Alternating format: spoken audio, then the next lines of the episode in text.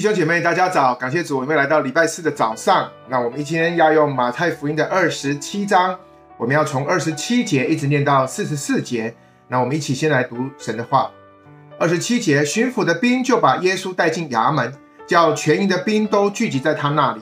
他们给他脱了衣服，穿上一件朱红色袍子，用荆棘编作冠冕戴在他的头上，拿一根苇子放在他右手里。跪在他面前戏弄他，说：“恭喜犹太人的王啊！”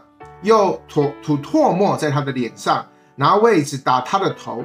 戏弄完了，就给他脱了袍子，人穿上他自己的衣服，带他出去要钉十字架。他们出来的时候，遇见一个古利奈人，名叫西门，就勉强他同去，好背着耶稣的十字架。到了一个地方，名叫各各他。意思就是髑髅地，兵丁拿苦胆调和的酒给耶稣喝，他尝了就不肯喝。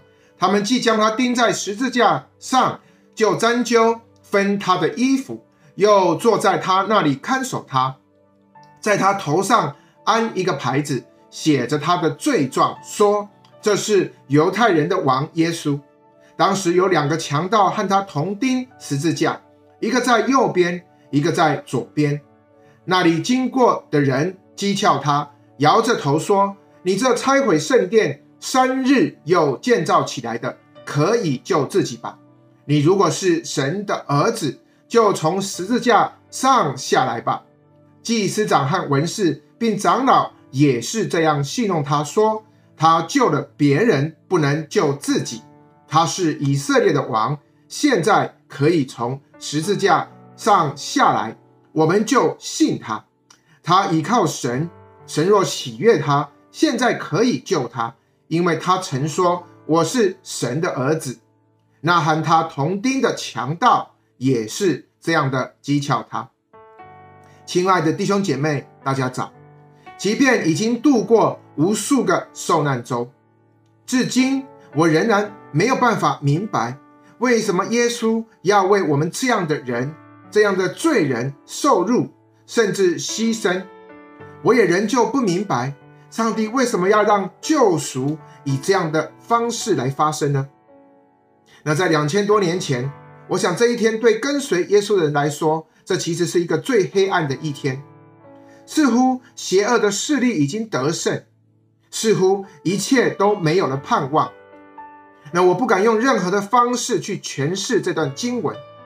因为以我有限的智慧，我可能永远也无法明白上帝为什么要这样做。那我们从二十七到三十一节，我们看到当时的兵丁羞辱并且戏弄耶稣。那不仅如此，在这种近乎羞辱的过程当中，耶稣还被刑求。在二十九节里面讲到，他们用荆棘编做冠冕戴在他头上，然后三十节说拿苇子。打他的头，那原文的时态显示这是不断的打他的头，所以各位，如果你想耶稣的荆棘冠冕中的刺，它是向内的话，那这种打他的头的动作就可以说是相当残忍的刑求，更不用说耶稣当时他所受的皮肉伤有多么的大，在耶稣受难的一整天，大概应该就是这样子。首先，他从大祭司的院子里欺凌耶稣，到比拉多和西律警卫残忍专业的行凶，加上往加略山一路上的人群所有各样的粗话和辱骂，最后他在十字架上面，耶稣不但要听下面人们来的讽刺，甚至连旁边一同钉十字架的强盗也要嘲笑他。强盗说：“你自称是弥赛亚，那么从十字架上下来吧。你如果不能救自己，怎能救我们呢？”亲爱的弟兄姐妹，你是否也像我一样有同样的疑问呢？耶稣怎么忍得住这样的羞辱？耶稣怎么可以让这样的事发生呢？只因为他爱人吗？只因为他要施行救赎吗？其实，相同类似的事，我们看到在耶稣死后仍然发生，包括过去在历史上像希特勒、史达林以及这些在过去历史当中出现残忍的这些的独裁者，他们有这样的为所欲为的行为，甚至从过去到今天，我们看到仍然有基督徒被杀害、被逼迫、被羞辱的对待。所以各位，这是我们常常问的问题：到底天理在哪里？到底上帝在哪里？到底公义在哪里？很多的时候，其实我们真的不明白，为什么有这样的羞辱却可以带来荣耀。但是，我们如果看希伯来书的二章十节说，原来呢，为万物所属、为万物所本的，要领许多的儿子进荣耀里去，使救他们的元帅因受苦难得以完全，本是合宜的。我想。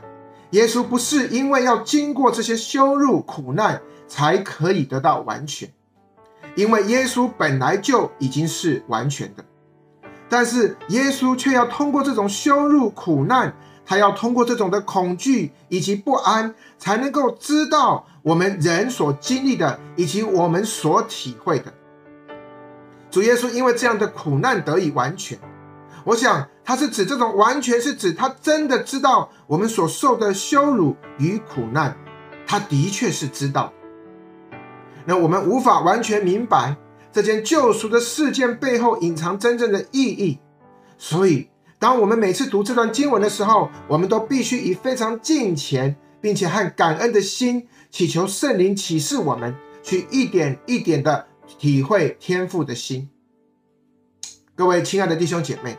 你在过去有经历过一些事而有被羞辱的感觉吗？你是否仍在这种羞辱或者是这种关系当中所造成的伤害仍然走不出来呢？所以你好像被这些事关在一种情绪的牢笼里面。表面上你好像是把那个得罪你的人关在你的心中，但是如果你仔细去看看那个被你囚禁的人。其实他已经不是得罪你的那个人了，而是你自己。你所不能原谅的，其实已经不是得罪的那个人，而是你自己。亲爱的弟兄姐妹，让我们今年在思想耶稣受难的时候，不要去明白，也不叫试着去想为什么耶稣这么做。我们也不去解释经文，而是我们换一个方式去学习耶稣怎么做。去跟随他怎么做？我们看到耶稣在这种羞辱的过程当中，他没有说一句话。那马太他所呈现的，他就是一种的缄默。或许我们在苦难当中，我们就是缺乏安静。我们在苦难当中，我们总是急着想要找答案，想要找解释。我们一再的问：为什么？为什么这件事发生在我的身上？我们或许一直到死对苦难都没有答案，我们甚至无法解释，就像耶稣一样，圣经也没有多做解释。但是弟兄姐妹，有一点我是可以确认的，那就是耶稣都知道我们这种被羞辱、被冤枉这种的恐惧、害怕，甚至是痛苦的经历。我们看到过去主耶稣从未在不确定的情形下采取行动。他也从未在恐惧当中贸然的开口。当他察觉到有恐惧要来抓住他的心的时候，他就依靠上帝。他总是凭着信心去克服恐惧。每当他觉得不确定的时候，他就马上依靠上帝，借着父神的智慧，可以马上就能够给出最适切的回应。也许就是因为他完全经历了我们的恐惧和压力，所以耶稣。他能够完全明白我们所经历的，并且因为这样，他能领许多的儿子进到他父神荣耀的里面去。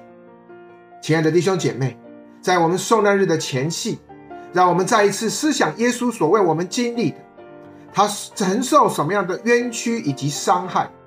那耶稣也曾经跟我们一样，并且他更是无罪的，而且。是从天上来到我们的世上，在这种如此败坏、肮脏、低下的地方，受如此羞辱的对待。所以今天同样的，让我们向父神、向我们的耶稣来扬脸，我们向神大声的感谢，我们感谢耶稣，他背负了我的羞辱，使我们可以从中得到释放。耶稣忍受了我的羞辱，好像我们可以分享他的荣耀。这是神为我们预备的，所以好不好？让我们一起以感恩的心回馈，让我们奉耶稣基督的名宣告，可以从过去的羞辱、伤害中，因着耶稣的恩典被释放，以至于我们可以真实活出上帝儿女他荣耀的身份以及生命。我们一起来祷告，慈悲爱我们的天父主耶稣基督。圣灵保惠师，我们再一次献上我们的敬拜和赞美。